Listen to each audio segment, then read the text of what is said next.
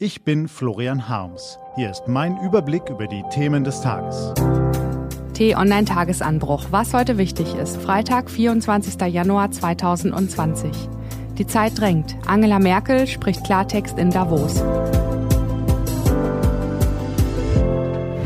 Was war? Was ist der Großen Koalition schon alles vorgeworfen worden? Visionslos, mutlos, kraftlos sei das Bündnis aus Union und SPD, kritteln die Kritiker, die manchmal auch Harms heißen.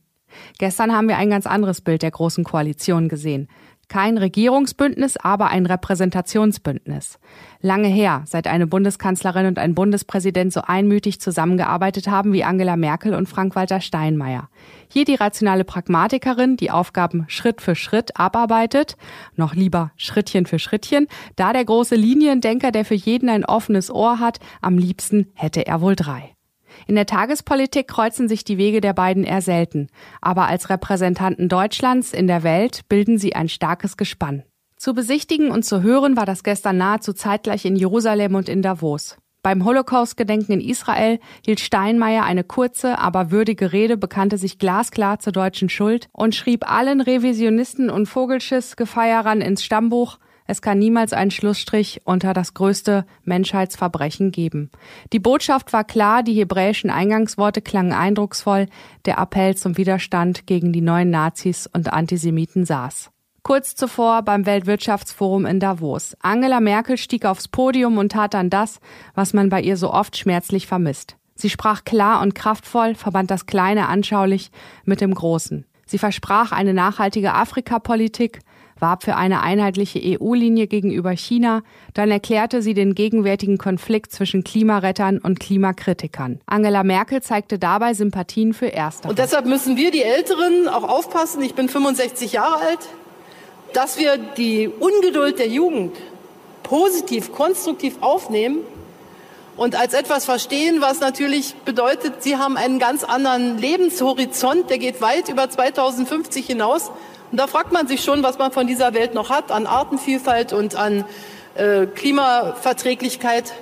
Und deshalb sind wir zum Handeln aufgefordert.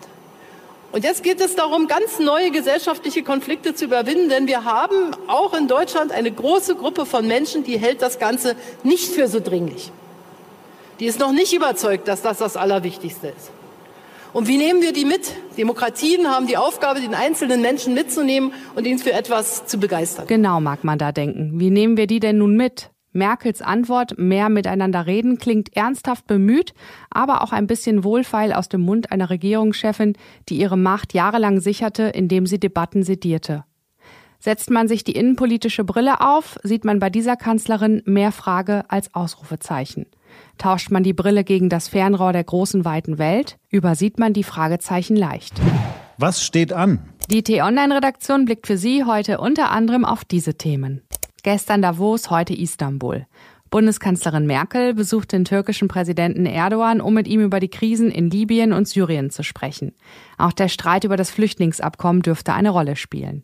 In Berlin wird das Urteil im Prozess gegen einen russischen Islamisten erwartet, der einen Sprengstoffanschlag vorbereitet haben soll. Er soll auch mit dem späteren Weihnachtsmarktattentäter Anis Amri verschworen haben. Die französische Regierung will heute das Gesetz für die umstrittene Rentenreform auf den Weg bringen.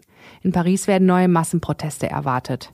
Diese und andere Nachrichten, Analysen, Interviews und Kolumnen gibt's den ganzen Tag auf t-online.de und in der App.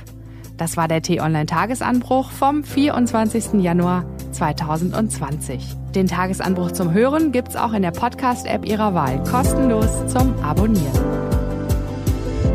Ich wünsche Ihnen einen frohen Tag. Ihr Florian Harms.